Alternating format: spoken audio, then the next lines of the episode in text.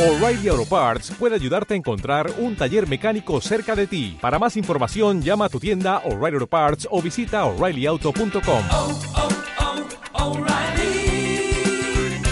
oh, Parts.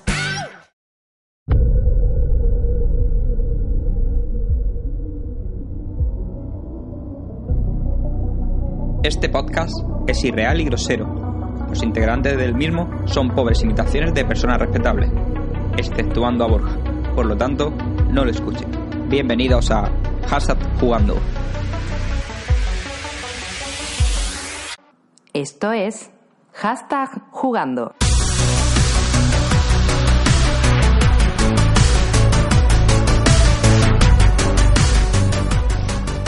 Muy buenas a todos y a todas. Estamos en el podcast del misterio. Ay, no, ese es otro. Vale. Estamos en Hashtag Jugando. Yo soy Pablo Layana. Y esta semana sí que es cierto que venimos con, con un especial, sobre todo para poder luego aprovechar todos los tags y todos los hashtags de internet de, de Halloween. Así que vamos a hablar sobre juegos de terror y similares. Esta semana íbamos a tener récord de asistencia, pero Felipe Piña se rajó y en el último momento ha dicho que no quiere participar. Así que muy mal, o sea, un negativo para él, después de dejar a sus compañeros dormir en el suelo. Pero bueno, lo sustituimos por otra persona. Voy a empezar con las presentaciones. Al que más cerca tengo ahora mismo es a Borja, que está a mi lado, aquí desde el Estudio Central de Madrid. Muy buenas, Borja. Hola, buenos días. Aquí madrugando un poco para, para poder grabar el Sí. podcast de Halloween.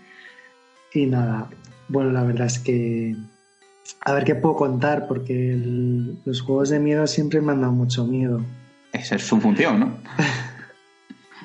Pero bueno, el caso es que estés, que es lo importante siempre. Borja siempre tiene que estar. Yo aporto siempre. Vale, sí. Y lo de madrugar son las 11 de la mañana, o sea, madrugar, madrugar tampoco. Bueno, nos vamos a, a Vigo, el señor mayor, por excelencia del podcast, ¿vale? Señor Corneo, muy buenas. ¿Qué tal? Vos odio. Subnormales. un domingo. A ver, ¿quién se le ocurre un domingo por la mañana, a las 11 de la mañana, ponerse a grabar un podcast? El día del Señor, el día que hay que estar durmiendo. Hoy tuvisteis suerte que no me cogisteis en misa. No sé, yo ya he ido, yo he ido a misa de 9. Sí, hombre. Tú del Opus Dei. Bueno, y luego más al norte, como siempre. David, ¿cómo estás? Hola, David. ¿quiénes sois? ¿Qué es esto? En ¿quién me- Francia es la quién- misma hora, ¿no? Es la misma hora, sí. ¿Pero quién dice que está en Francia? He Es verdad que a lo mejor no está en Francia. Ah, Estoy no en Francia. Es verdad. Igual No se sé. escucha la lluvia parisina de fondo. Oh, qué bonito, qué bonito. Lleva diluviando 12 horas seguidas. Pues a ver si se hunde la puta Torre Eiffel. Bueno, espera que me Ya vaya nos de carga. vacaciones. Ya nos cargamos Notre Dame, ¿no? Pues ahora. Vamos Poco a por otro. poco. Y bueno, ya volvemos a. Y en Madrid, Volvemos a la península, otra vez a Madrid. El señor que, que durmió en el suelo, gracias a Felipe Piña. Y que vive Muy con buenas. zulo. Vive en un zulo, ¿vale? Pero él tiene ventana con Samuel L. Jackson. ¿vale? El señor Banden. Muy buenas. Buenos días a todos y gracias por permitirme colaborar una semana más. No digas gracias. Gracias. No Aquí no gracias. Ya, bueno, es una putada más bien, pero Pero, pues eso. No se lo agradezcas porque si no van a querer empezar a grabar siempre a estas horas. No, no, estas horas es excepcional hoy. al menos hoy estoy más despierto que la semana pasada. Eso sí, dabas pena la otra vez. Es que si al menos despierto era imposible, ¿verdad? Pero bueno. Yo creo que hay que empezar hoy por contar esa historia de que durmiese en el suelo gracias a Felipe. Eso es una historia de miedo. sí. A ver, empezamos con el. Ya que Felipe no está, ¿vale? Y entonces su penitencia va a ser contar esa historia. Eh, yo creo que aquí el contador de historias por excelencia es Corneo, así que, por favor, sí. A ver, ¿por dónde cuéntala empezamos? por, pues por el principio, como todas las historias. A ver, primero hay que, hay que poner en situación a la gente, ¿vale? Todo el mundo, si, si alguien de las 20 personas que escuchan el podcast vio alguna foto de Felipe, que se lo imagine en calzoncillos. Eso ya de entrada, Mm, ¿vale? Por otro lado, que se imagine también a Banden en calzoncillos. Y ahora que se los imaginen a los dos en una habitación con una sola cama, De pero 90. unas de 90. Vale. yo les expliqué muy atentamente y cómo hay que hacerlo la técnica de la cucharilla. ¿no? O sea, todo el mundo sabe dormir la cucharilla. Culo con, con choco, choco con culo. ¿Cuál es nuestra sorpresa cuando nos levantamos por la mañana? Que vemos que el hijo de la gran puta Felipe se puso a dormir como un marajá en la cama de 90 después de haber protestado, porque ¿dónde va a dormir él en una cama de 90? El señor, el señor es como el Felipe IV, necesita 10 metros de cama. Y el pobre Banden en el suelo, acurrucado en una esquina, que no sabía si era un hámster o era un- una comadreja, enroscado en una especie de manta. O sea, daban ganas de, o de darle un abrazo o de echarle monedas. Una de las dos cosas. y después, bueno, ya cuando se levantó, ya me dio muchísima más pena cuando se puso a, a comer patatas, patatas del kebab frías del día anterior. Pero claro, yo No. creo que eso forma, sí, forma Sí. parte del trauma, del trauma que le hizo sentir Felipe de dejarlo durmiendo en el, en el suelo. Pero en el suelo, o sea, que en el zoo de Vigo duermen mejor los animales que como durmió él. A ver, hay que defender que es, esa es la una historia. cama de 90. ¿eh? Yo no te hubiera dejado dormir en el suelo, Borja. Hombre, no. Lo sabes, ¿vale? O sea, Felipe, así no. Es el genocida.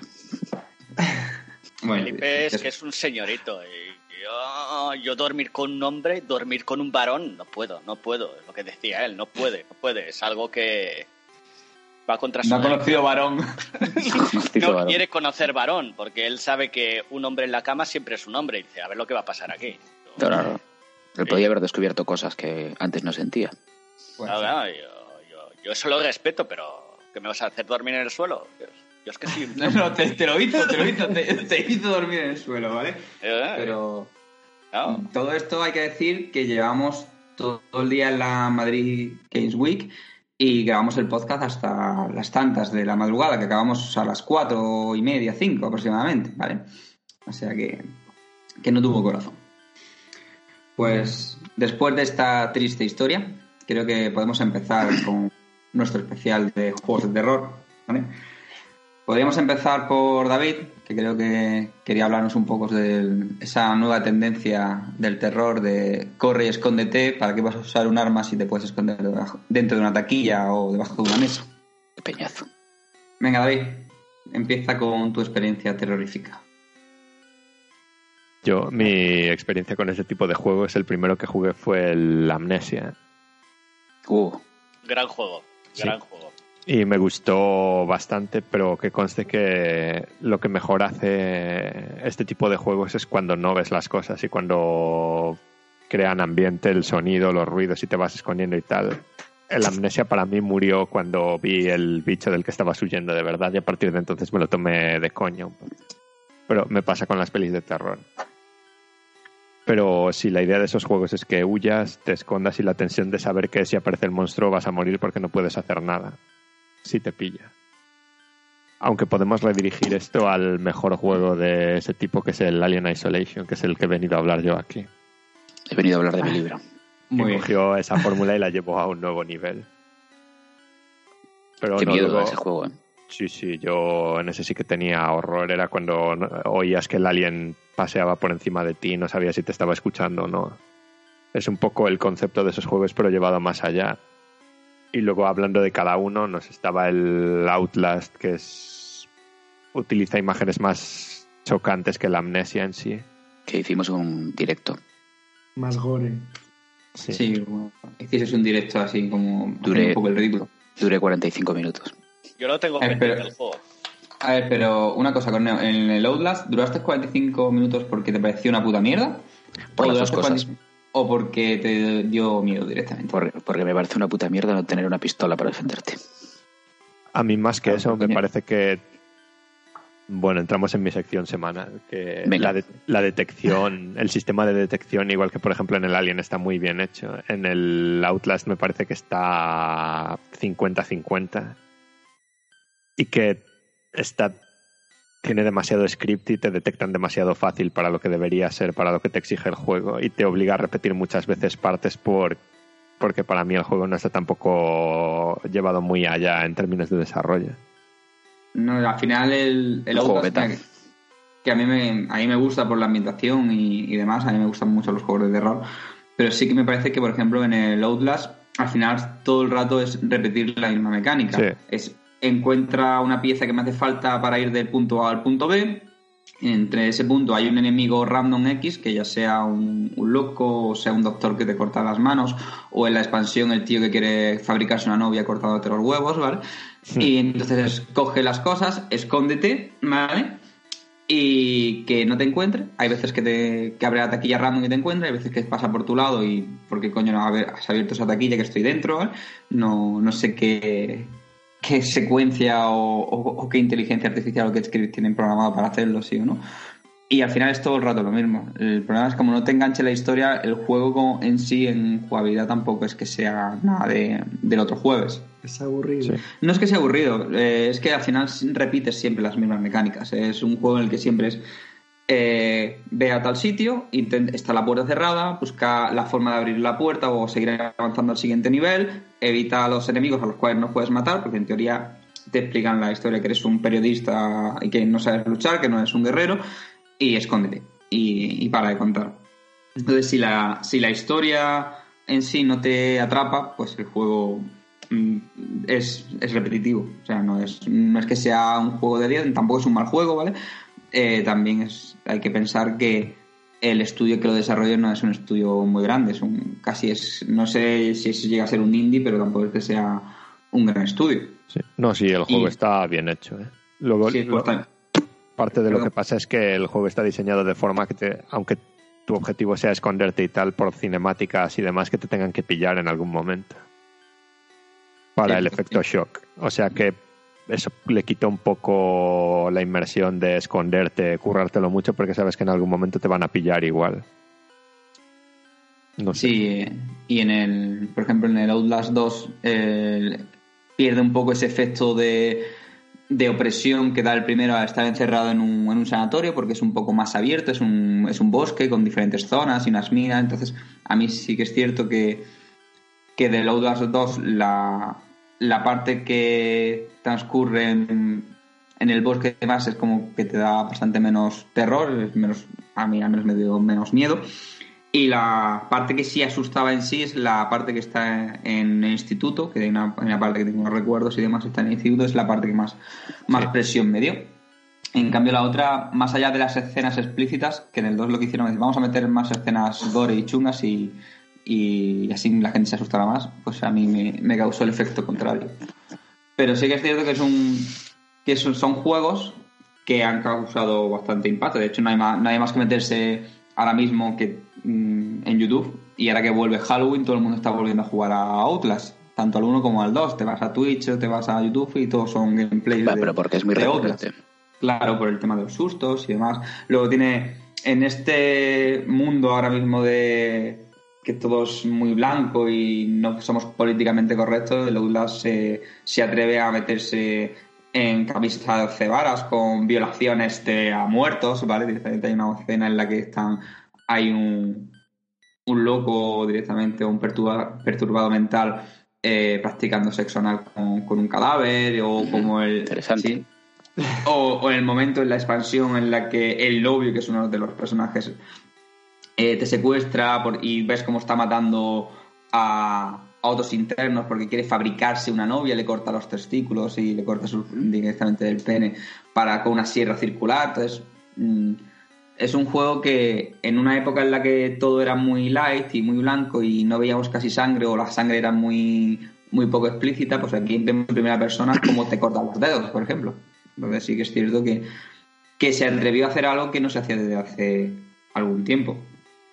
Y yo creo que por eso impacta tanto y la gente lo, lo juega tanto y lo ve. Sobre todo es un juego que es la gente lo ve mucho por, por YouTube, menos a nosotros, ¿vale? Porque tenemos 45 minutos solo grabados, ¿vale? Y, y es un juego muy, muy recurrente para, para verlo y pasar miedo. Es, yo creo que es más, a veces es más mm, gratificante ver ese juego que jugarlo, porque lo ves, si, lo, si el- la persona que te ha montado la serie lo ha grabado, lo ha, ha recortado las partes que estás buscando, lo hace, es casi una película de terror de los 90. Yo no sé. Y con el Alien, una pregunta. ¿Ese era el que si tenías puestos el micro, eh, Sí. ¿el alien te escuchaba la respiración? Tenías la opción de ponerlo o no, que yo no lo puse porque ya pasaba bastante miedo, pero sí. Si hacía, podías poner el micro y si se escuchaban ruidos y tal, te podía encontrar. Es que, es que recuerdo que fue una de las mm, de las cosas que no sé si llegaron a implementar o no y lo tengo pendiente lo que es el eh, el Alien, pero Pues no he llegado gratis, gratis en el Pass. a... Oye, Corneo, a ti te paga Microsoft, ¿verdad? No, me pagan, no, pago yo, pero me dan juegos, entonces lo, lo digo. Bueno, en los otros, de todas formas, suele estar por 4 o 5 euros. Sí, está en barato. cuanto hay cualquier tipo de oferta de esto. Además ahora salía Pero en Switch. espérate, espérate porque va a salir en Switch. Claro, sí. Sí. Va a salir en Bueno, Switch. nada. lo mismo lo, lo pillo ahora para, para PlayStation y Lo que para va a salir en PlayStation Switch saldrá por 50 euros Sí. y Sí. en Play te lo compras por 5. O sea que... Claro, yo y lo puedes streamear directamente desde claro, PlayStation. o sea, Sí, no seas tonto porque aparte para hacer el ridículo es mejor que te gastes 5 y no 50. Cierto, cierto. Bueno, En Steam está a 36,99. Nada, es una Bueno, estafa. pero porque no han empezado las rebajas Claro, este que llegue el- o lo que sea. El Black Friday ya verás. No, eh, la semana que viene, las de Halloween, exactamente. Sí, en, en cuanto empiece Halloween o algo así, eso estará en la lista segurísimo. Bueno, entonces, David nos recomienda Outlast 2. Yo recomiendo el 1. El 2 os recomiendo que os bajéis la demo y con que juguéis el 1 y la demo del 2, que de hecho en el 2 yo no lo he jugado, solo lo he visto, pero creo que la demo es donde están las mejores partes del juego. Sí, yo tengo el, el 1 con la expansión y el 2 también. Y el 1 es. mm, para- si te gustan los juegos de terror, el 1 es mejor juego de terror. Y el 2 se ve más bonito y la mejor parte de- del 2, como dice David, es la demo y toda la parte del instituto. Y para jugar solamente un 20% del juego, pues píllate solamente el 1. De hecho, la, la expansión del, del 1 ya es mejor que todo el 2. Una cualquiera, pero- Y luego el Amnesia está tirado de precio siempre, también lo recomiendo. Hay- de hecho, no veo el precio en la Play, pero pone que está descontado un 71%. No sé lo que costará en las demás. Bueno, pues será barato. Y el Layers of Fear, creo que se llamaba. Layers of Fear. También está, Fear. suele estar barato. Yo Hombre, ese, ese ya empezó cuando ya empezaron a salir los subproductos. Es como el Slender este también, que es- son juegos que son, están hechos para Twitch y para YouTube, como comentabas tú, y es más divertido verlos que jugarlos. A mí el Layers of Fear, viéndolo me divertí, pero jugándolo después no mucho, debo decir. A mí me pasó igual. Yo vi a Gonfu jugar. De hecho, está la serie entera en nuestro canal de YouTube, ¿vale? Y podéis entrar y verla. Y, pero no he conseguido jugar porque no me he divertido. Y aparte tampoco me ha dado... No tiene esa escena de terror que, que te asusta. Al menos a mí no. No hay ese susto como puede ser en Outlast o en otro... O en Amnesia directamente. No tengo ese jumpscare que se llama, que es justo... Sí. el no, no ha habido momento en el juego el que en el que me haya sobresaltado directamente Así no, que- a ver, lo intentan, pero hay las escenas de terror son en plan de estas ya cutres, que sale una niña con luces de colores y le, que le gira la cabeza o cosas así que me acuerdo yo. Y es como, eh, venga, en plan de no me vendáis la moto aquí. pero de todas formas estaba a 4 euros eh, creo No, sí, sí. sí, Sí. esta Y luego hay, el 2, ¿no? Creo que no sé cómo será. sí el 2 es en un crucero o algo así ¿vale? No, olvídate, todo es lo que sea 2, malo. Pero no porque está el Resident Evil 2 que es un Y el Silent Hill 2, nada más. No hay más. Vale. Se acabó. pero bueno El resto, malo. El Resident bueno. Evil 2 al 50% en la Play, estoy viendo también, por cierto. Para quien no lo Ahora- tenga aún. Hombre, pues es un pecado no tener ese juego hoy en día, ¿eh? Por favor, por favor. Coti. bueno pues Bueno, ¿quién quiere- eso es una discusión para otro programa, pero Bueno, pues para especial Goti. re- realmente, ¿cuál fue vuestro primer juego de miedo? Resident Yo- Evil uno. Si, si Pablo nos deja contarlo, no para mí Clock Tower. Clock Tower es Sí, señor mítico. mayor. Ah, sí, qué, qué horror el juego ese. Pero más que horror. terror era porque no sabías qué estaba pasando, salía el Era fulano. agonía. que- El, el enano con las, con las tijeras. Sí, Eso era miedo. No hacía falta sangre, no hacía falta violaciones, no hacía falta nada. Simplemente que sabías que en algún momento te iba a aparecer un enano con unas tijeras a la mano. sí, exactamente. Eso era el miedo de verdad. Y que se acababa la partida. Sí, sí, sí, se acababa la partida, empezabas de cero. Y lo tenéis, hombre, es, es difícil encontrarlo hoy en día, sobre todo en físico. Habrá que tirar de emuladores. Hay versión de PC, versión de Super Nintendo. Hay una versión remozada para Play 1, que yo la tengo por ahí, original. Pero si os gusta el miedo y aparte es una cosa que lo juegas rapidito, o sea, en una noche te lo tienes hecho. Así para una noche estás de Halloween, la semana que viene, te echas un rato Sí. divertido. Divertido no, agobiante. Agobiante. Empiezas a jugar y claro, ves los gráficos y te da la risa. Pero vete tú al año 95, 94 que salió el juego. Ya. ¿Y el vuestro cuál fue? A ver, Borja, el tuyo. Pues el mío, el Alone in the Dark de PC. Dios, otro igual. Hombre, ahí, ahí, ahí. Ahí caímos ahí. todos, ¿eh? Sí, Sí, se corrían historias por el instituto. sí. Era el típico al que jugaba todo el mundo, aunque no jugasen a juego. Sí, sí, sí. sí, sí, sí. Yo me elegía la rubia. Qué raro. Sí. Y claro, en su época fue, fue revolucionario, ¿no? Y, y para la época eran graficazos y eso lo ves ahora y, y te da miedo, o sea, te da miedo verlo. Pero en su momento, pues, te producía bastante tensión también. Sí, es, algo que con los años se perdió. Ahora necesitamos realismo para que nos dé miedo. Sí, al final, sí. Es poco. triste, perdimos la imaginación por Sí, culpa de grandes compañías americanas. Bueno, sí. Bueno, eso, por ejemplo, es algo que hace bien el Amnesia, que no tiene los gráficos más impactantes y tampoco es muy realista, pero con la oscuridad, la claridad, los golpes de viento y tal, sí que lo crea bastante y sí que vuelve un poco a esa época, yo creo. El decorado hace Sí. mucho efecto Sí. en ese juego. Yo en ese juego el viento es mi mayor enemigo. Eso que entras en una habitación y sopla un poco el viento y se cierra la puerta y se apagan los candelabros y tal, y ya estaba ahí en pánico. Y es como cuando el Rubis tiraba los, los auriculares y salía corriendo por ahí. Sí. pero eso ya pasó también cuando con el primer Resident Evil. ¿eh? Tema de que cuando caían cosas, se Sí. rompían cosas, se abrían ventanas. Eh, volvías a una instancia y había una ventana abierta y dices tú, ¿qué cojones entró por esta ventana? Sí, los Claro. perros de mierda que entraban por la Los- ventana. Putos perros, sí. Los cuervos.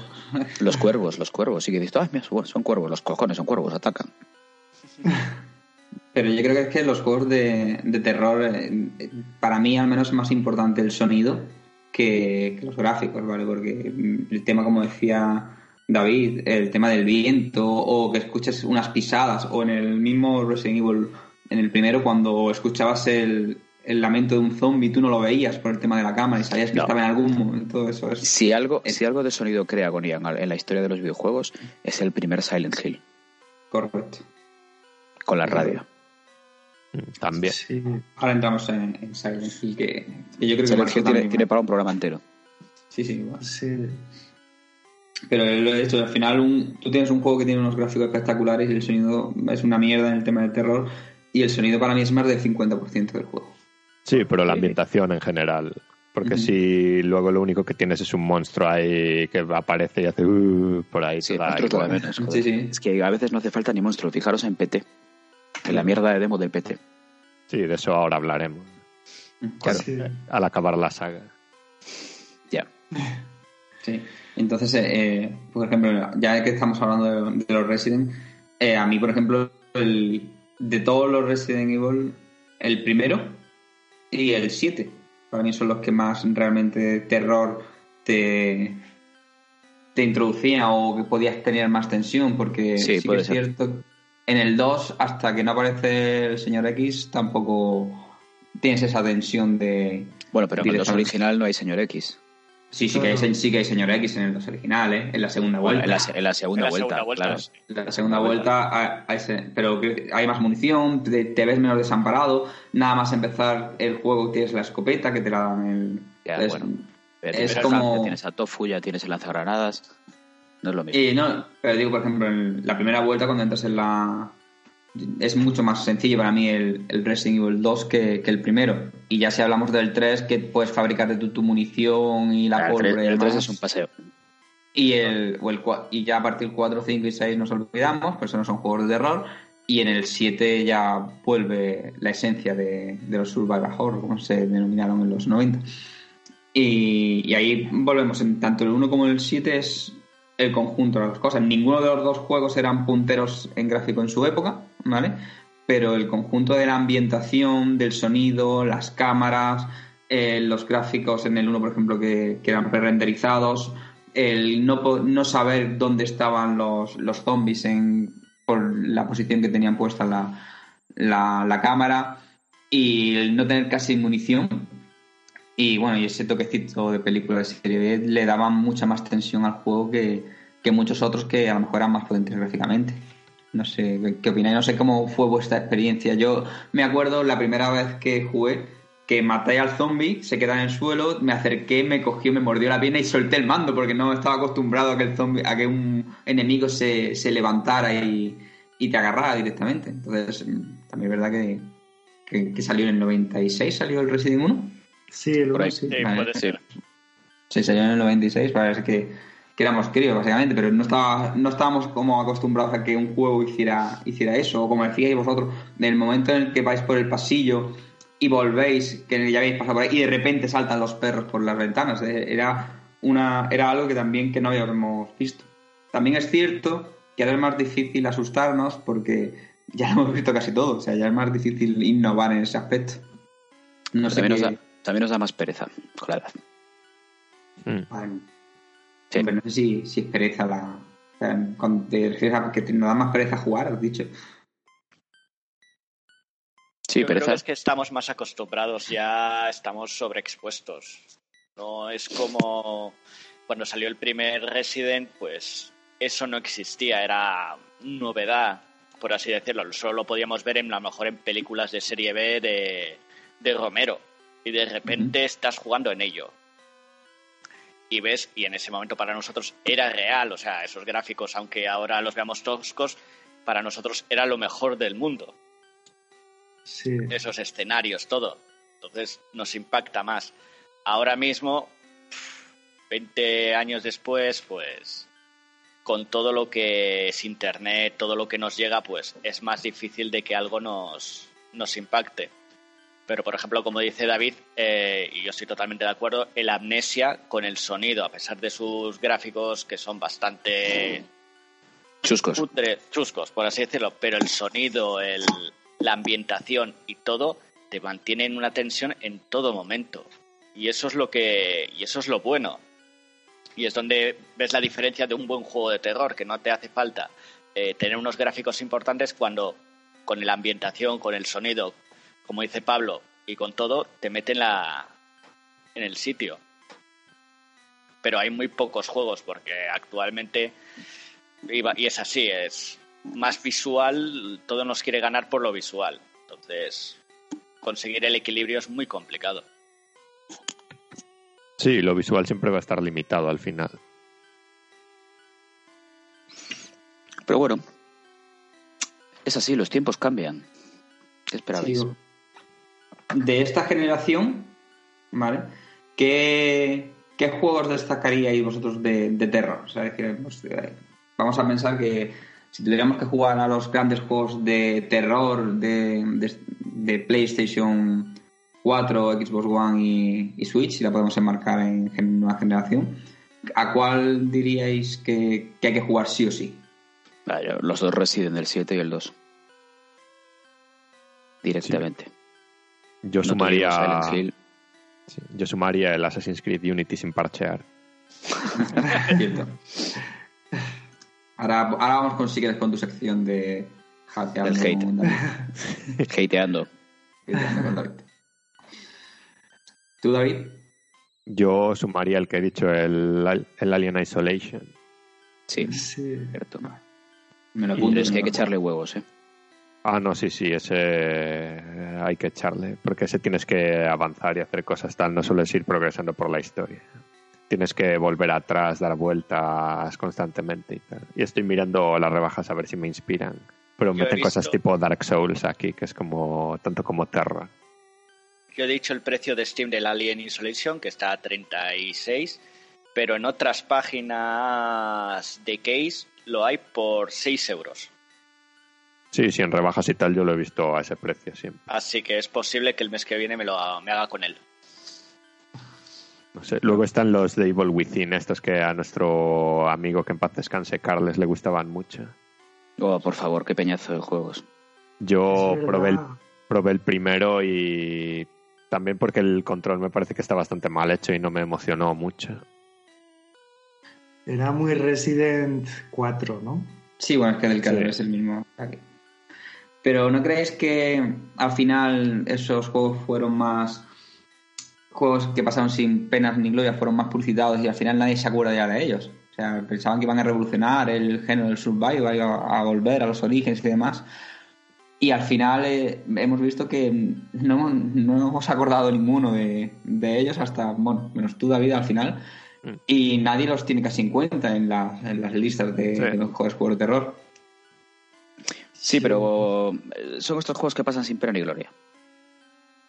O sea, que, que sí, que lo juegas y dices, tú, coño, qué bien está este juego, güey", pero no, no, se le- no es que no se le dé bombo, es que no, no, no florecen. Un juego tiene que No, llega, no llega a aportar nada, nada Claro, más. al no, género. apar- Entonces, no sí. aporta nada más. Es como. Eh, ¿Qué me compro hoy? ¿Unos bocabits o unos fritos? Raras, unos fritos, pues ya está. Eh, han sacado los fritos nuevos con sabor a barbacoa. Bueno, pues siguen siendo fritos, están buenos, me los como y ya está. ¿Entiendes? No, no te aporta nada nuevo.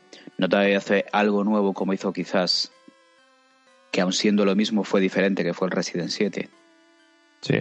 O el Resident 4 en su momento, que dice, no puedo innovar en terror, pues voy a, voy a, cambiar un poco el concepto. Vale, Voy a cambiar la mecánica, el concepto. Son los dos, los dos saltos que creo que hubo gordos en, en esta historia de juegos de terror. Resident 4, sin duda. Bueno, ya un poquito en el Verónica, porque el, el 4 bebe mucho del Verónica. Cierto. Pero el, el salto gordo fue en el, en el 4 y a partir de ahí todo el mundo fue detrás, todo el mundo. Y después, como siempre, Capcom dio otro salto con el, con el Resident 7. A mí el Que 4 yo me supongo parece que- jugable. El 8 va a ir por ahí. ¿El 4 te parece injugable? Jugable. El 4. Vale, el 4 no lo puedo jugar, es que me supera. Yo en Pero- GameCube lo flipé. o sea, Me ¿Por el acento mexicano de los policías o por qué? me supera ese juego. Ese juego me supera. No, no sé, no. ¿Pero Juego qué 10 sientes? minutos y no puedo seguir, no. Es ¿Pero que qué es sientes? esto- ¿Qué es lo que sientes? A ver, cuéntanos. no tenemos al psicólogo, no tenemos al psicólogo Claro. hoy, no, pues no podemos. Felipe, esto es culpa tuya. Como mecánico naval me interesa saber qué, qué sientes. Es que es jugar. No sé, es el ambiente no me, no me llena, no. Quizás Pero- porque estoy más del primero y el segundo. El tercero es más descafeinado, más que nada, porque es muy sencillo el juego. El, el 3, el Nemesis, pues es un juego que da pena. Da pena. Pero Jill Valentine salía en minifalda. Por eso sí. también da pena, o sea, que es muy, dices, oh, te saca un poco, que dices tú, vale, estás viendo a una tía en, mini, en, fal- en minifalda y con un top azul. Dices tú, Correcto. vale, matando Perfecto. zombies. Mm, Pero- ¿qué más Vale, quieres? pero ya, pero te saca, pero se supone que la saga Resident es un poco seria. No es el chambalá, que son, no es el chambalá, que son tías en bikini matando zombies. Oh. Estamos en el Resident. Bueno, a ver, para darle un toque, ella venía de una fiesta, estaba así ya vestida. La, la cogió, la cogió desprevenida. Claro. Claro. Claro, es que hay que meterse en situación de todo, y no se puede ser tan cazurro, ¿eh?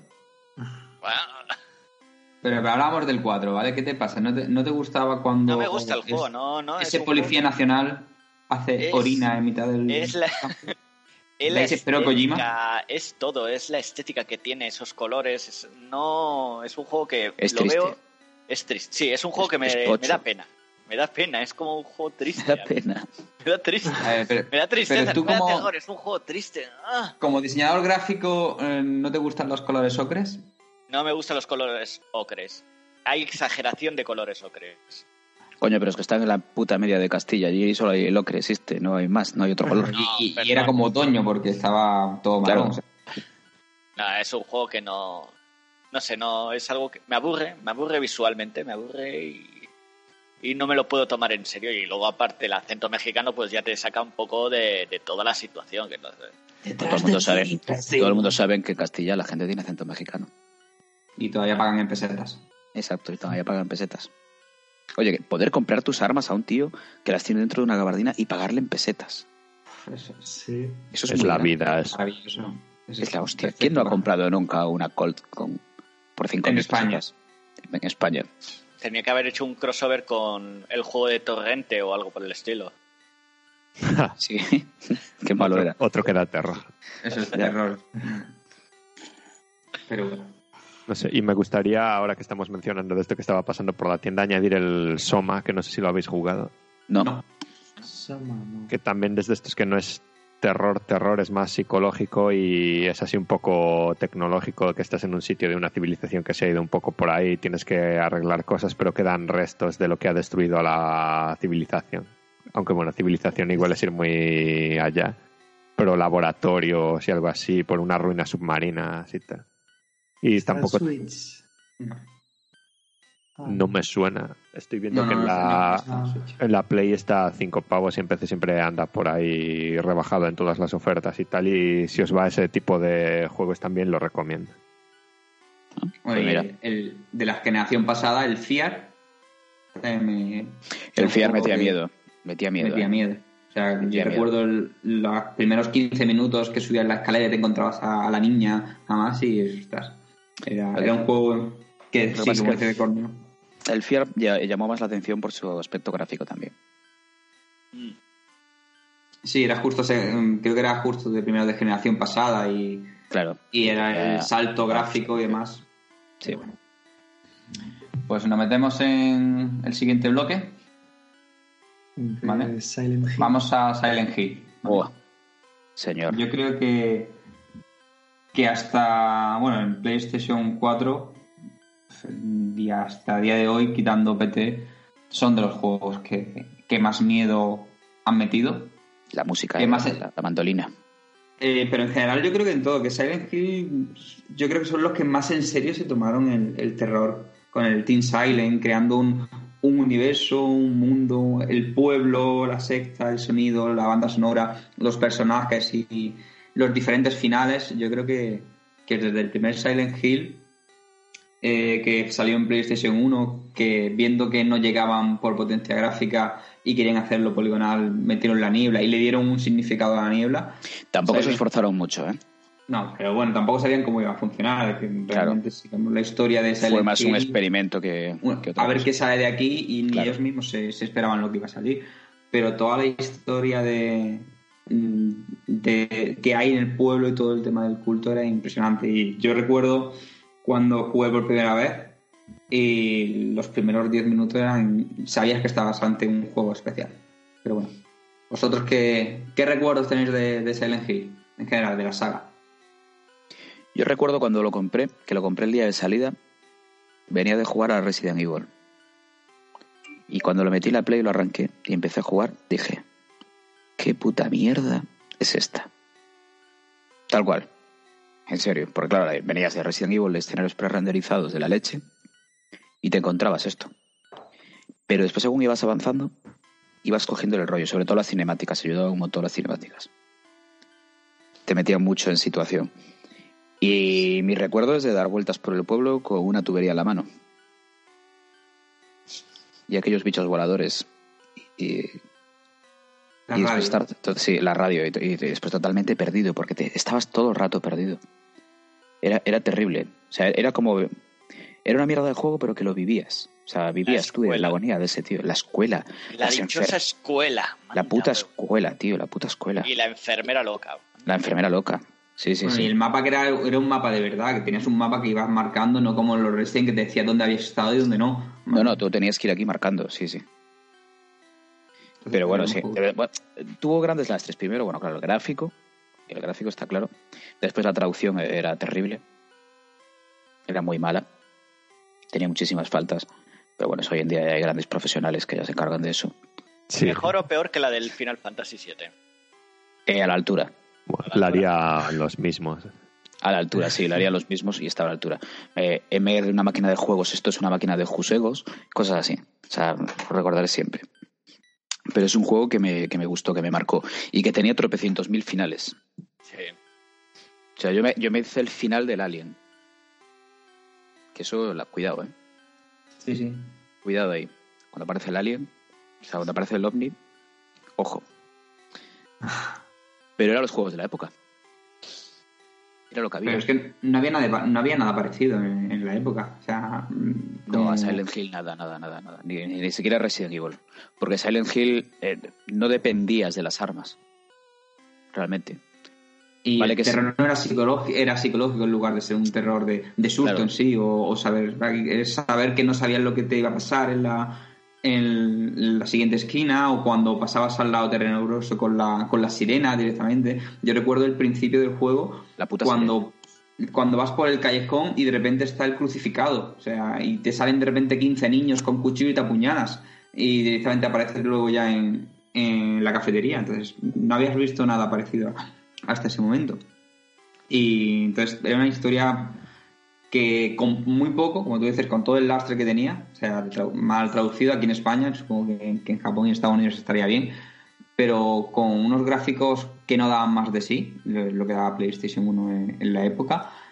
Eh, volvemos a lo que decíamos al principio, la ambientación que tenía, la, la suma de cámara, sonido, ambiente, música, cinemáticas, hacía una experiencia de terror que te decías, "Voy- tengo que dejar de jugar porque estoy, me estoy poniendo tenso, ¿vale? Y, y yo creo que eso se magnificó con, con el segundo. Todos han Hombre, jugado aquí al- imagínate al- que llegan, a, que llegan a tener buenos recursos, lo que pudiesen lo- que bueno, que después lo hicieron en el 2. Sí, el 2. Para mí no se ha superado todavía el 2. Bueno, El llegaron a mejor. hacer un remake del 1, ¿no? Para Wii U o la Para Wii. Para Wii. Para Wii. Para Wii. Sí, pero se basaron en la saga Amnesia y demás, en el cual no, no puedes pelear, solo puedes huir. Mm, Entonces, eh, aunque el juego no. eh, aunque el juego no está mal, y tenía una de las cosas más chulas que, si no recuerdo mal, es que te hacían. un- que si estuviese aquí Felipe, no nos podría decir. Te hacían una, una especie de preguntas, porque tú empezabas en el psicólogo, y te hacían una especie de test psicológico, y según lo que respondieras, el juego funcionaba de una forma o de otra. Correcto. Y, y el juego, la verdad, que estaba bien, pero si lo hubieran puesto en lugar de Silent Hill, hubieran puesto el juego en el que huyes de cosas mm, con hielo, porque no sé por qué también eh, ha- había una especie de núcleo central de, de hielo, ¿vale? con el tema del frío y demás. Eh, hubiera pasado como un buen juego, pero le pusieron Silent Hill y, y listo. Y ya está. Es raro, y es raro que, que Konami, bueno, que ahora está con el tema de las pachincos y las zagaperras, nunca haya decidido volver a sacar Silent Hill 1, aunque fuese un remaster directamente. Bueno, pero Konami ya sabemos cómo, cómo están las cosas en Konami. aunque sea para, para se móviles. rumorea, ¿no? De que los que los que hicieron el remaster de Resident Evil 2 están haciendo algún Silent Hill. ¿Sí? No, no escuché nada, ¿eh? Yo tampoco. Yo leí el otro día, pero a ver, a ver, es David, interesante. tienes fuentes, tienes fuentes, tienes ¿Tienes fuentes. fuentes? en Konami no, en Konami por desgracia no. Ni afirmamos ni desmentimos. Como siempre. ¿vale? No, pero es cierto que Konami, por ejemplo, tiene, tiene muy buenas franquicias. Que las use para ju- juegos es otra cosa. Eh, Sí, Ya. pero no se utilice para hacer pachingos. Que, Bueno. que han presentado un Silent Hill ahora en, en, en el CES, creo que pre- presentaron un Silent Hill nuevo y es una máquina tragaperras, ¿vale? De Silent Yo lo- Hill. Yo lo Bueno, que pero- quiero es un Castlevania en HD, pero 2D. Como el Castlevania of the Eso es terror, en eso es para Ese da HD. miedo. Eso, nada. Un, mira, un Castlevania que da miedo. un- el único Castlevania que da miedo es el Castlevania 64. Por la Hostia, cámara, por la cámara y por, Sí. porque vas patinando. No es digas- lo más- no digas- Ese juego es lo más chungo que hay en el del mundo. O sea, Lavaros es lo- la boca antes de hablar mal de ese juego. Bueno, dime, cuidado. dime, que no, que la cámara no es una puta mierda. Todo es una puta mierda, pero el juego mete miedo. Sí, Sí. sí. eh, cuando No, cuando es- la, la, la Virgen rara esa empieza a llorar sangre. Empieza a llorar y sangre, demás. se, se te caen los calzoncillos al suelo. Sí, sí, Cuando sí. ves ese esqueleto levantándose, ese esqueleto gigante. que- Ahí, ahí, ahí. Cuando llegas al, al laberinto, al, al jardín que es un laberinto, y te sale el fulano de la motosierra. Que dices tú, me cago en la puta. En el siglo XVIII, donde cojones sacó una motosierra y una moto este tío? sí, estaban muy bien ambientados en la saga y todo eso. Sí. Que luego Pero- aparte hubo otro, ¿no? Hubo dos. Hubo el Sí, 2. porque No pudieron sacarlo para el 64DD y sacan, bueno, pues em, sacamos una expansión que es el mismo juego, pero empezando con el chaval que era una especie de mago raro y el hombre lobo. Si no Muy recuerdo bueno, es mal. mucho mejor el 2, ¿eh? O sea, gráficamente y demás, todo eso está arreglado en el 2. Bueno, pero estábamos con Silent Hill. Sí, sí, Silent pero, Hill. Pero al no sé por qué estábamos, de- rajando de Konami. Konami. pero que siempre se puede rajar de Konami. Juego de ter- terror, Konami rajar. O sea, A ver, Konami está sacando juegos ahora, tampoco nos podemos quejar. ¿Qué juegos? Den- Dentro de lo malo, pues aunque sean remakes y tal, los ¿Qué está sacando. sacado? es una mierda. Hombre, Bueno, pues han pues- sacado el Resident Evil 2 este año. Que estáis diciendo Konami. que es God. Konami. Pero que Konami. Konami, Konami. eso es Capcom. Ah, vale, vale, vale. Sí, sí, sí. Claro, claro, no. Dios Despedido. Me he liado Capcom yo lo está haciendo de maravilla. Konami solo ha Bueno, sacado Konami. el Pro y ya está. Pues, y bastante es, no sé de qué os quejáis. Y máquinas de pachinko y tragaperras, ¿vale? El No, Pro eh, es otro vamos. juego que da terror, que yo me Gear lo compré hace dos años y lo desinstalé el día que estaba jugando una eliminatoria Real Madrid-Delta. Metí el gol que me clasificaba en la prórroga y luego jugamos penaltis porque no valía doble el gol fuera de casa en la Copa del Rey Española. Lo desinstalé y no pienso volver a comprar ninguno nunca más. Y me da terror solo de pensarlo también. Saludos a Konami España. ¿Cre- ¿Creéis No existe, que no. Konami traerá las máquinas de pachinko a España? No. Hay muchas máquinas de 5 ya, ¿eh?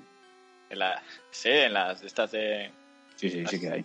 Vete a los salones de juego y encontrarás. Sí, pero no, no creo que, se, que nadie vaya a querer pagar por un mueble de una máquina de Silent Hill. Ah, ya te es un mueble caro. ¿vale? ¿Quieres Pero bueno, apostar? No, no, no, yo no apuesto, pero no sé yo hasta qué punto, ¿vale? Nos falta Felipe para que nos hable sobre las tragaperras. Sí. mujeres. ¿Ves? ¿Ves? Felipe, Sí. podrías estar colaborando ahora mismo y, y nos estás dejando atrás. ¿Vale? Tu opinión era importante. Bueno, pues seguimos con Silent Hill 2, ¿vale? De- Este sí que daba miedo, miedo, ¿eh? Sí, este, este ya, para mí es el mejor. piramidal. Correcto. Violando maniquís, enfermeras y, y demás. Yo solo con ver la, la intro ya me cagué y no jugué. ¿Qué No lo dices? pude jugar. Pero si la intro no sale nada. Da mucho miedo. Ay, no sé. Pero si la intro no sal- salía el James mirándose al espejo y poco Y es más. muy si no bonita la intro, ¿eh? Sí. Y, la, y la banda sonora es genial. La banda sonora es buenísima. Terrible, buenísima. Ah, Yo creo que aquí todos hemos jugado a Silent Hill 2, ¿no? Era muy, muy, muy oscuro. Todos nos hemos acabado Silent Hill 2. Creo que sí. El Silent Hill 2 es todo lo que no pudo haber sido el 1. Por términos técnicos, pues lo metieron ahí. Es Exacto. un remake. No llega a ser un remake, pero sí que es cierto que, como dice Banden, es lo que yo creo que quisieron que fuera el, el 1. De hecho, es muchas de las cosas que, que salen son, se han vuelto a reutilizar directamente en el resto de, de Silent Hill. Sí. Y, y bueno, en el, en el 2 es sobre todo el viaje psicológico y atormentado de, de James, ¿vale? Que busca a su mujer muerta que le ha mandado una carta y dice que lo espera en ese lugar especial en Silent Hill. Y cómo el pueblo o el mal o el culto, lo que sea que está en Silent Hill, va mostrándole, digamos, su- sus perversiones y sus pecados en la mente a través de, de María, ¿vale? Siempre me confundía. María. No sé, está, está María y Mary. No sé, nunca, siempre me equivocaba cuál era la mujer y cuál era él. Era un poco... Que, el- digamos que Mary creo que era la, mm, la proyección, ¿vale? Y María era la mujer. Era lo que él deseaba que fuera su mujer. Era una mujer sexy, que siempre estaba como muy vestida provocadora, que estaba basada, creo que era en Cristina Aguilera, la ropa, ¿vale? De- Lo que todos queremos. ¿vale? Y, y, eh, siempre moría, siempre que la encontraba acababa palmándola o la mataba, que siempre la mataba a cabeza pirámide. Y cabeza pirámide era como su penitencia, iba siempre detrás de él, pero realmente nunca lo atacaba a él, atacaba siempre a, a María. Y es un juego que, que daba miedo, o sea, daba miedo y mostraba, igual que antes decíamos en Outlast, que mostraba imágenes que, que no se, no se atreven ahora a mostrar, con Silent Hill 2 pasó algo parecido, con el tema de, de una violación explícita, cuando estás escondido dentro de- del armario y ves como eh, Cabeza Pirámide coge a un maniquí monstruo y lo está, lo está violando, o cómo mata a- al personaje femenino, o sea, todo el juego en sí eh, daba miedo. Y Coño, qué ganas me están entrando de jugarlo de nuevo. Sí, pues no lo juegas en la versión remaster, que es una puta mierda, está llena de bugs, ¿vale? Y el tema de la sirena, aquí la sirena sí que es verdad que acojonaba. Cuando sonaba y cambiaba el pueblo y estaba todo y todo se volvía en esa especie de infierno que, que es el culto de, o la dimensión para de, de Silent Hill, sí que sí que acojonaba, ¿vale? Esa parte. No sé, ¿qué, qué opináis vosotros de, de Silent Hill 2? Luego decir que solo hablo yo. Yo me lo jugué del tirón. Pero de- cuando digo el tirón, es del tirón. O sea, en, el- en un mismo día. Todo. Uf, Ahí. No os puedo decir más. Y en verano. A 35 grados. Mentira. Mentira, en Vigo no había. En Vigo no había Vigo- temperatura cuando eras pequeña. En Vigo 35 grados en la puta vida. La puta. David, por favor, ilustra estos paletos, por favor. Yo 35 grados estoy de acuerdo con él. Hijo de puta, siempre me deja quedar mal. Espero no me la contraria, pero sabe que llegamos a 35 grados. Pero sí, me lo jugué, me lo jugué del tirón. Me lo jugué del tirón. Y me lo jugué en PC. No lo jugué. No sé por qué lo había jugado en PC. Ah, porque lo había pirateado. Claro. Sí, ya Edición tengo que verbatim. censurar. Ya Sí, tengo que, verbatim. que censurar. Tiré de verbatim. No, no, ni de verbatim, tiré de ISO. Punto ISO. Ay, ay. Ahí todavía más. Ni- no llegué ni a grabarlo. A ver, yo lo jugué también en PC, edición ISO.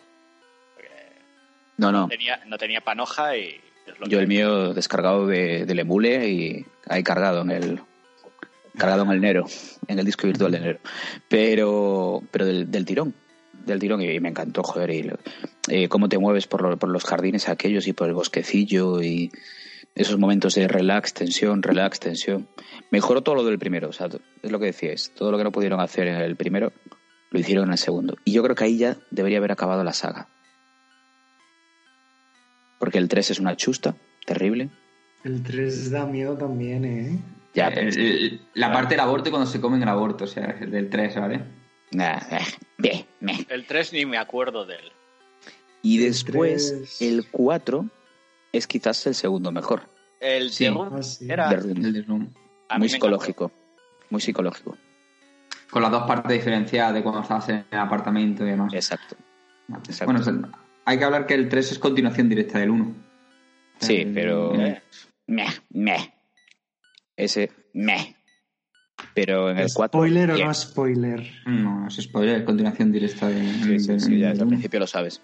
Lo sabes, de nada, empezar el, el 3, eh, sabes quién es la niña y sabes quién es el protagonista, ¿vale? Bueno, sí, te lo imaginas que es ella. Vale, entonces. Y bueno, y en el, en el 3, para hacer un resumen rápido, es que el culto vuelva por la niña, porque en teoría es la elegida para que vuelva el dios demonio del culto, el Silent Hill, ¿vale? Y la escena más recordada del 3 es cuando la niña está como embarazada de ese ser chungo y se toma una pastilla, aborta y la mala del juego se lo come y sale el demonio raro. ese, ¿vale? Muy bien. ¿Cuánto aborto? ¿Cuánto Lo aborto? normal. Lo normal. Pero el, el de Room a mí también me, me pareció Juegazo. eh, un juegazo. ¿vale? Sí, que, sí que es cierto que también estaba lastrado porque era ya final de generación, estábamos más pensando en... Es de la Play 3. No, es, es Play 2, Dos, pero dos. estábamos, estábamos ya pensando Es dos, en. PlayStation 3, Xbox Ah. 360 Son los últimos coletazos. y el Team Silent ya se estaba Konami deshaciendo un poquito de él, ¿vale? Y digamos que eran varias ideas. Yo, lo, yo creo que el Silent Hill 4 es el, el, el Zelda de Game Boy Color, que vamos a pensar en todo lo que nos metimos y qué podemos hacer y lo metieron ahí, con el tema de los fantasmas, de los, las habitaciones, mirar por la mirilla, cómo salías y, y hacían varias cosas. Y, Correcto. y, y sí que es cierto que es un gran juego, que daba bastante miedo, pero pasó también un poco desapercibido por el tema de que la gente estaba ya a otra cosa directamente. Fue lastrado por salir justo al final de la vida de, de PlayStation 2. Yo el 4 lo jugué muy graciosamente en, en un encierro que hice donde yo estudiaba. Oh, Nos- sí, nos encerramos porque no había calefacción. Nos encerramos durante una semana y el segundo día un compañero trajo una Play 2 y nos pasamos la noche jugando. Jugando al oh, pero es, maravilloso lo que estás. Van de en revolucionario. Sí, sí, Eres sí. un revolucionario. La segunda noche. Luego la tercera. La pregunta, la pregunta, la pregunta. Había chavalas. Por supuesto. ¿Y qué? La primera noche hubo botellón Bien, en el centro Bien. de estudios. O sea, estaba en la Escuela de Arte de Oviedo. Hubo Bien, botellón. Hubo botellón. sí. La segunda hubo jornada de consolas. La tercera se usó la sala de ordenadores como un, un ciber. Ah, No, no. un ciber, un ciber, ciber. un ciber, un ciber. Sí. Y las clases, como todas, todas las clases teníamos vídeos y, y televisión, pues una cineteca, o sea... No, pero yo te estaba preguntando otra cosa. Si hubo fornicio, Sí. hubo fornicio. Hubo. Se, di- se dice que hubo fornicio. Bueno, Ni, desde Hubo- jugando ni confirmamos ni desmentimos. ni desmestivo. Es que no, claro, me estás diciendo Bellas Artes. Pues de Bellas Artes Hubo casi parejas, todo el día. hubo parejas, hubo parejas. prácticamente todo el día drogados, así que. No, menos. ver, no, no, no, no estábamos. No, no, no, eso es un cliché. Eso es un cliché. No, no. Pero entonces, ¿qué, qué diversión podría haber si no estabais drogados? ¿Y para qué estudias Bellas Artes si no te vas a drogar? Claro, no lo entiendo. A ver, No, no tiene alcohol, sentido, o alcohol. Había alcohol. Eso no es droga, hombre, eso, eso es lo normal. Jugabais a la botella. Como el agua. No, al yo nunca. Ah, bueno, el yo nunca vale. Mira, el yo nunca sí. El yo nunca tiene, da juego. El yo nunca. Ahí, da. ahí salen todas las experiencias homosexuales de todo el mundo. No sé que yo nunca has jugado tú, pero bueno. me gusta, me gusta. Se, Borja prueba este. se está empezando a emocionar, ¿eh? Borja le da el like, le da su aprobación. Sí. Pero sí, jugamos durante toda la noche a ese y al Burnout. Hombre, dos géneros parejos. Vale, géneros. lo veo. A ver, una noche larga, o sea, desde las 8 de la tarde hasta las ocho y media de la mañana del día siguiente que tienes que ir a clase, pues hay que hacer algo. Dime la verdad, tú te, en realidad te lo contaron porque te quedaste dormido en la silla. No, aguanté, aguanté como un campeón, ¿eh? Como un jabato. Aguanté como un jabato. Aguanté como un jabato. Bueno, pues yo creo que después de, de los Silent Hill, de Silent Hill 4, el resto son sus productos, tanto el remake de, de Wii como los de PSP, ¿vale? Que tampoco fueron. Hicieron voy a- un quinto y un sexto, ¿no? Sí, pero esos ni cuentan, ¿vale? O sea, no, no lo he visto ni el Os voy a enviar Silent- una joya. Os la voy a enviar por vía interna y la voy a subir cuando subamos el pod- podcast. El podcast. Sí. el. La voy a subir al, al Twitter. Y esto es una joya que muy poco, esto es complicado de conseguir. ¿eh? Ya os lo digo. De hecho, os lo dije antes esto- en este grupo, no, uy, casi no por el grupo del trabajo. que os dije antes que me apetecía jugar al Silent Hill 2 Sí. y Pablo me dijo, no juegues al remake. Vale, pues mira lo que tengo, mira qué joya tengo en casa. Ojo, eh, miradlo. O, o la, la versión buena. La Oh, buena. la de Xbox 1. Sí, sí, es la buena, primera. porque Oh, mejor oh. que- Porque coge el de la Play y lo potencia y lo mejora. Claro. Como Qué todo lo que locura. Eh, aparte, es de calidad, porque esto, fijaros lo que pone aquí. Fijaros lo que pone. Inner Fields. O sea, fabricado en Reino Unido, ahí bien en grande. Sí. Muy bien. Y, y Creo aparte, que tengo la tarde arreglada. Prevé en que esto es- 360 en es totalmente 360 recompatible. jugar. No, lo puedes jugar en One. Pues, mm, pues haces stream directamente. Lo puedes jugar en One porque es retrocompatible con One. Pues muy bien. streaming. Puede ser. ¿Se viene puede streaming? ser, sí. Se viene streaming. Sí, claro, de One tienes streaming. Por eso se viene streaming, o sea que Sí, sí. ¿no? Pues, visteis, ¿eh? Qué joyita. Estas joyitas aquí del abuelo cebolleta. Como debe ser. Menos mal que, Claro. menos mal que está Corneo, que es el Menos único mal que estoy yo para salvar esto. No, no, no como David. Bueno, Lo David, bueno de todo es que no, no hemos dicho lo que es. Y nada, el, que las Sí, sí, 20 sí. personas no van a saber. Pues es un Silent Hill 2 de Xbox 1. Que esto es complicadísimo de encontrar. Y no sé dónde lo había comprado. Y no lo vas a vender. No lo vendas, hombre, que este hombre. No, no, esto está, esto está en, mi, en mi colección, en mi tesoro. Yo esto no lo vendo. Yo esto no vendo nada. Tengo que estar muy jodido para... Antes me meto a puta que venderlo. Mira, tengo el ticket y todo. Ojo, tengo el ticket. tiene el ticket. ¿Cuánto Sí, sí, sí, cuesta? Mira, lo compré, mira, lo compré por, con TPV. Hostia, en Pamplona. ¿Cuánto costaba? En Pamplona. En una O sea, Tocateja. vamos a hacer un día una sección. Vamos a hacer una sección un Ojo. día de lo que tiene Corneo dentro de sus cajas de, No, de videojuegos. Porque que la del Resident Evil 2 de Nintendo 64 tenía una cosa guay también. O sea. Sí, eso también es cierto. Mirad, mirad, mirad, mirad. Lo compré en Pamplona. 6 euros me costó.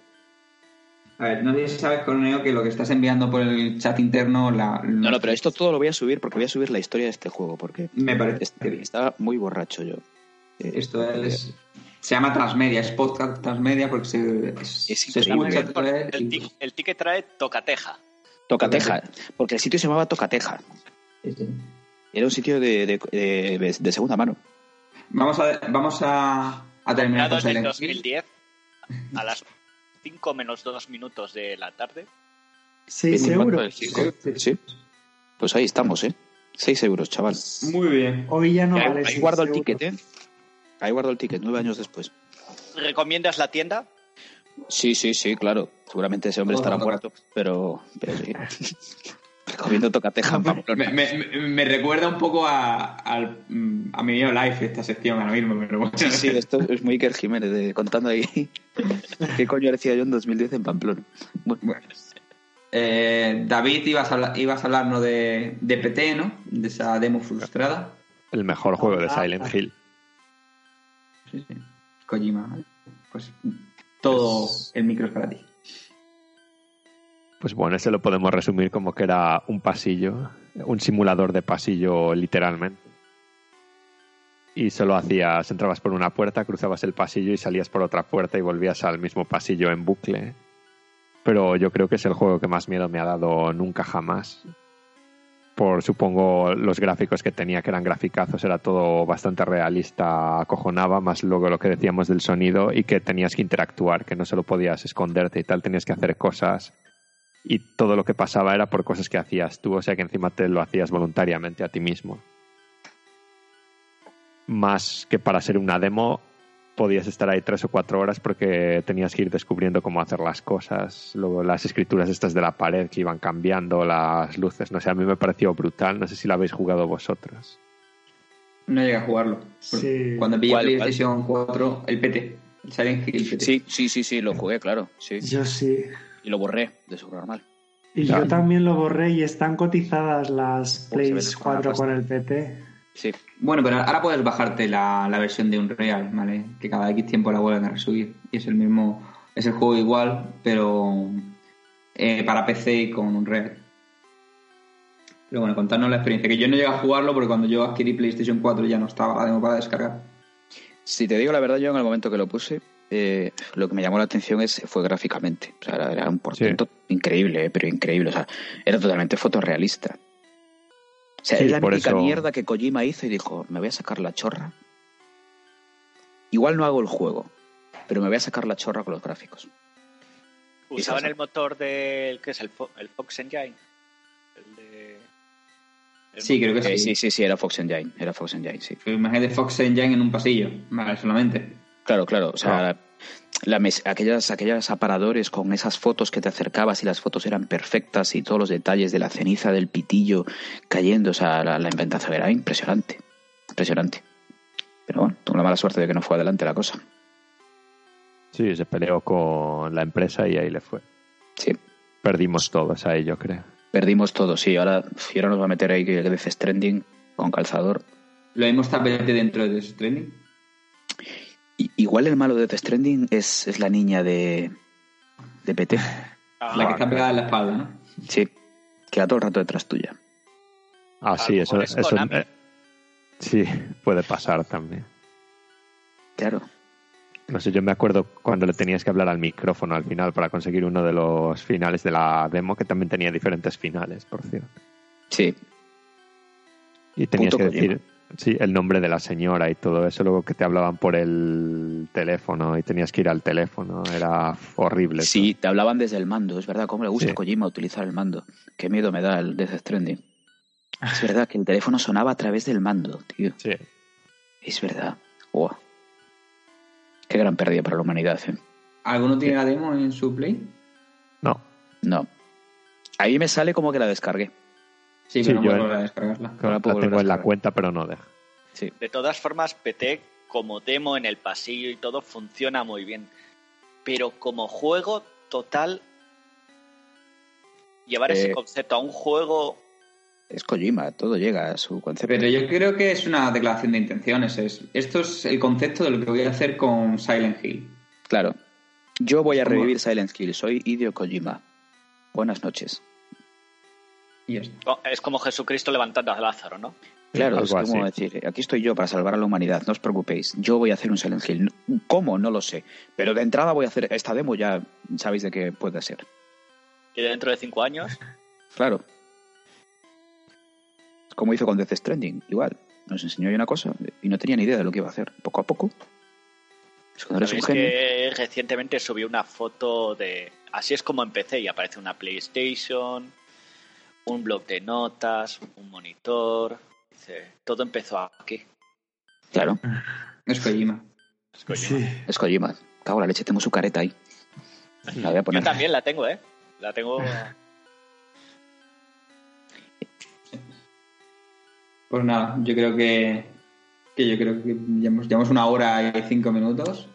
Y creo que Hablando de Silent Hill. ya. no ha quedado un No, poco espera, de- la época de. Silent Hill y de Resident Evil, que nos estamos olvidando de Dino Crisis. Sí, bueno, y ahora iba a ir a la parte de juegos morralla. de morralla o no tan conocidos. No son morralla. No, que va.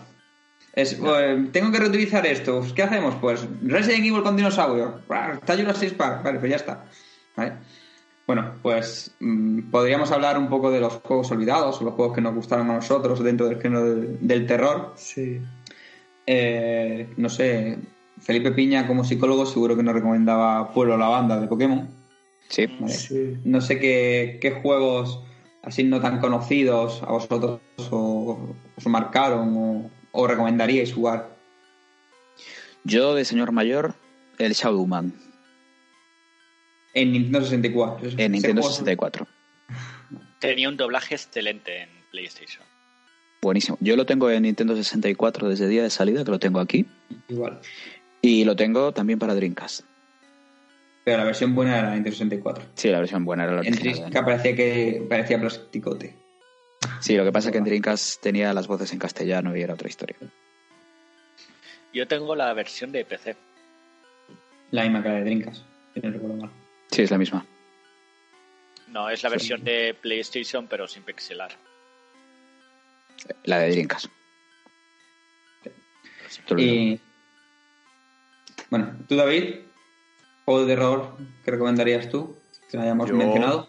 No tengo muchos más así, pero de, de esta generación tengo también de pasar un poco de miedo, entre comillas, con el Bloodborne, con algunos niveles. Bueno, ya tuvo que sacar a Miyazaki, venga. Si no saca. Vamos, si no saca Miyazaki. Le da una hernia, un, ictus y. Si no sale Miyazaki, Bueno, no, coñas, Me parece ¿eh? bien. Coñas aparte, yo creo que sí que los primeros niveles y así, con las hogueras, los del pueblo, estos que están por ahí, que no sabes muy bien qué están haciendo con lo de la caza, son así. Y luego hay un nivel especialmente llamativo que es un castillo que hay, y que hay unas señoras que chillan todo el rato como si las estuviesen acuchillando. Que Sí, luego las acuchillan. acuchillas de verdad, pero bueno. Sí. Pero ese nivel sí que me parece un poco de terror y yo creo que toda la escenografía, la señora que sangra y Correcto, la que te, la que te cura sangrando, ¿no? Con su sangre. siempre. Y los hombres del saco. Sí, también Oh. es. A mí me parece que sin ser un juego de terror, creo que sí que va bastante por esa ambientación.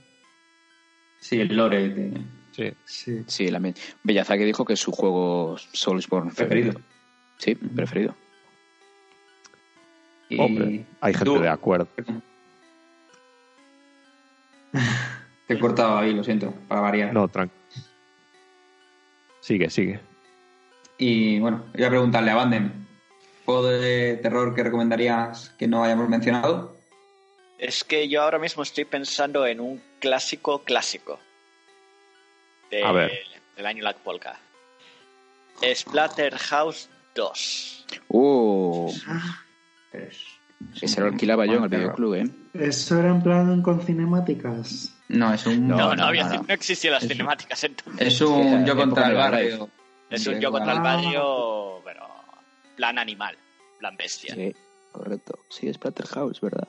Splatterhouse. Por ahí lo tengo también para Mega Drive. Es de los primeros juegos así de terror y censurados y bla bla bla de Pero tenía mucho humor también. Sí, Sí, era, era, era gasposo, era un terror tipo serie B. Sí, era así, muy... lo divertido. Sí, lo que se llevaba en la época. Bueno, pues nos quedas tú, Borja. Bueno, yo es que ahora estoy jugando al Parasite Eve después de 21 Oh. años. Oh, Oh, Y lo estoy descubriendo y la verdad es que era un juegazo, ¿eh? Era, era, te ponía en tensión con las cámaras, cómo está dirigido, la música, eh, empieza muy potente, La prota es una rubia, si no recuerdo mal, ¿no? sí, la Sí. prota es rubia. ¿y te gusta jugar con ella? Sí, me encanta. Y es muy diva ella. Muy Y diva ella. no, es que y, los monstruos me los imagino, o sea, y dan miedo. Son monstruos muy, muy asquerosos. O sea, ese juego lo rehacen y, podría quedar un juego muy gore. Muy, muy gore, porque tiene escenas bastante asquerositas. Bien, bien, esa casquería rica. ¿Por qué Square no lo trajo a Estados Unidos ni a Europa? Es lo que más me cabrea yeah. de ese juego. Bueno, sí, el, el 2 sí se trajo. ¿eh? Sí, sí pero el 2 es Porque una... el 2 lo tengo yo. El 2 es una y, Pero el 2 era por turno, era por turnos. ¿eh? Sí, que era una, sí, una cosa rara por turnos. Sí. Y pues está muy bien. Yo, si hacen un remake, me lo pillo fijo, porque... Hace no mucho sonó algo de, de sí, algún porque, porque además sale, hay Brea sale en el tráiler de Final Fantasy VII Remake, creo. Me están diciendo por ahí que sale que hay un cartel en las calles de Midgar de Aya Brea. A ver, lo ¿No os enterasteis? No, pero salen muchas mujeres en los carteles de Midgar. ¿eh? Sí, pues uno de ellos dicen que Hay bastante. En Midgar hay cierto mm, puterío. Sí, sí. Sí. En los suburbios, en tal Corneo. tal. Es como el barrio rojo de Ámsterdam, ¿no? Sí, algo así, algo así. Sí, como el Verbes en Vigo. Sí, sí. Bueno, pues a ver qué pasa, a ver si yo ahora mismo lo estoy disfrutando 20 años después y me está pareciendo un juegazo. Pues a ver qué pasa si hacen un remake o algo así. A ver qué pasa, ya nos enteraremos. Pues fíjate. Pues nada, pues. Yo para terminar diré, como siempre, Eternal Darkness, ¿vale? Buah, ya estamos. Ah, Andando en directas. ¿Qué quieres que te diga? Es un juegazo. Si nos gusta Sí. son 13 personajes, ¿vale? El, el- los Insanity Effects, que no se ha vuelto a hacer nada igual, ¿vale? Directamente. Y a mí es un bien. juego... Sí, sí, yo tengo original lo- con su mini DVD y, y la verdad es que Nintendo se dedica a renovar la marca, pero nunca hace nada. Sí que es verdad que mente los sellos y los personajes secundarios en todos los Smash, pero nunca se dedica ni sacarlo en Master, ni continuarlo, ni nada. Pero Todo producto su tiempo. Que si Nintendo Europa nos escucha, ¿vale? a ver si meten mano por ahí. Sí, Y quien tenga una, una Wii o una GameCube y lo pueda jugar, es muy recomendable. ¿vale? De hecho, lo pones a día de hoy, quitando que se juega en 4 tercios, no se puede jugar en 16 novenos, juego que, que ha envejecido bien. No es el juego que mejor gráficos tenga, pero los efectos de los Insanity de, de locura molan mucho. Y por mi parte, nada más. ¿Algo más que añadir, chicos? recordar, para aprovechar que ya estamos en juegos de miedo, Alan Wake, juegazo, ah, juegazo Ah, tremendo. es que Y Muy señores, está con la expansión gratuito en la Epic Store. Ya la has jodido. No se nombra Epic Store. Bueno, pues está nombrado. no. Bueno, te lo nombro yo cuando quieras y mí- uno de los arregla de este año está ahí también. Sí, correcto. Exacto. Bueno, mm, Alan Wake parece que puede tener continuación en Play 5, ¿no? Sí, bueno, eso, eso parece. Ah, ahora que son propiedad de Sony. Pero no sé si Alan Wake. Bueno, Sí, pero la IP es de Microsoft, ¿no? Hombre, está en la Epic. Pero puede A que ver. pertenezca a Microsoft, sí. A ver, el estudio que lo hizo fue el de Max Payne, ¿no? El estudio Sí. que Ah, Remedy, ¿no? Sí. es de Remedy. Remedy ver, Studios. En principio fue Microsoft quien puso la pasta para este juego. Es como Bayonetta 2, que aunque el juego sea de Sega, realmente, y de... pero Nintendo es la dueña La del segundo sí. juego, la propietaria de- del 2, ¿eh? Sí. Y del 3 también, que lo ha pagado también. O sea que. Pero sí que Alan Wake es de los un juego de terror que me encantó y me chifla. Y el, la expansión es muy buena. Es un, Pues está gratis ah, en la Epic. yo la tengo en Steam. Os acabo de enviar la foto por vía interna del abuelo Cebolleta, que sacó ahí de su... Y efectivamente os acabo de mandar la caja del Alan Wake, y es. Remedy y Microsoft Game Studios. Sí. Así que. Pues nada, yo creo que con esto podemos ir despidiendo, ¿no? Sí, yo quiero dejar un último detalle barriendo para casa con la zona de corona de hielo en el WoW también. ¡Oh! en su momento era bastante de este rollo también. Por favor, ¿Quieres, qué quieres que te maravilla. censure lo de barriendo para casa? No, no, no está, ¿eh? está bien ahí. Yo No, no, no, oculto quién soy ni dónde trabajo, que es parte del acuerdo. Vale. Tiene, tienes razón, ¿eh? Oye, que, que la, la zona esa de la Lich King de Corona de Hielo, madre mía, qué agonía, tío, te salían malos por todas partes. Mm. Y aquella, aquella oscuridad todo lúgubre, uff. También el Templo Oscuro tenía su aquel, ¿eh? ¿Dónde está Ricky para hablar del WoW? Pues está, no sé, está en tercer mundo en Canarias. Yo creo que no llega Skype allí. No, allí no llega. Sí. No. Allí plátano y mojo picón es lo que hay. Sí, ya está. Pobre. Pues nada, pues nada chicos, vamos a ir despidiendo, ¿vale? Ir diciendo adiós conforme vayáis saliendo de las narices. Oye, una cosa, dos cosas. Primero, esta semana hay que grabar programa normal, ¿Sí? porque Sí. hay muchas noticias, muchas noticias que hay que hablar. Estoy enfadadísimo, ya lo sabéis. Sí. Y segundo, eh, todavía nos queda el, el especial antes de que salga Death Stranding. Nos tenemos que inventar toda la historia de Death Stranding. Eso Es verdad, tenemos que hacer. Claro. Esto Porque sacamos ya un que- jueves y... Ya que nos envió sí. copia, como al resto de prensa que ya tienen copia todos y lo están analizando, pues tenemos que sacar un análisis antes que ellos, pero Me inventado. parece, me parece bien.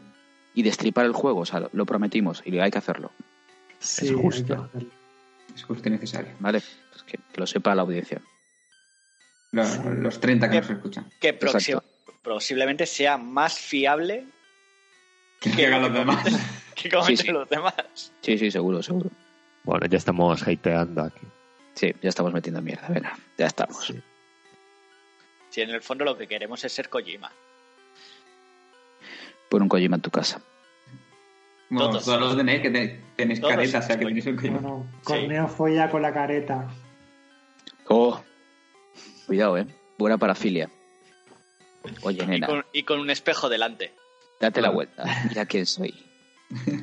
Ahí dio, ahí dio Kojima fuck. O, o se la pones a ella la careta. No sé. Uy, también, eh. Cuidado. También, ¿eh? También. Uh. Eso no se te había ocurrido, ¿eh? Mm, Hola, ¿te importa ponerte esta careta? ¿Pero qué es este señor? Uf, Es Dios, es Dios. ¿Qué te parece Bueno. si acabamos de esta manera? Estamos variando ya, como siempre, y diciendo adiós. Anda, venga, Sí. torneo, vete. Venga, hasta dentro de unos días que sacaremos el, el notar normal, programa normal. Venga. Sí. Manden Ser buenos y hasta la próxima. Y no duermas en el suelo, ¿vale? Que es malo para tu espalda. Exacto. Y ventila la casa, que ahí había una ranciedad en el aire. David, Tú calla. Bueno, no juguéis a muchos juegos de terror y nos vemos en unos días. venga, un abrazo. Bueno, Borja, Bueno, yo me despido aprovechando que también esto es de Halloween, pues a echar unas partidas al, al Overwatch que están de, de evento de Halloween. Así que nos vemos en Overwatch. Dadle, dale ahí. pues muy bien. Pues nada, hasta aquí el especial de Halloween, a ver si pillamos suscriptores con los hashtags. Yo soy Pablo Layana y esto es Hashtag Jugando.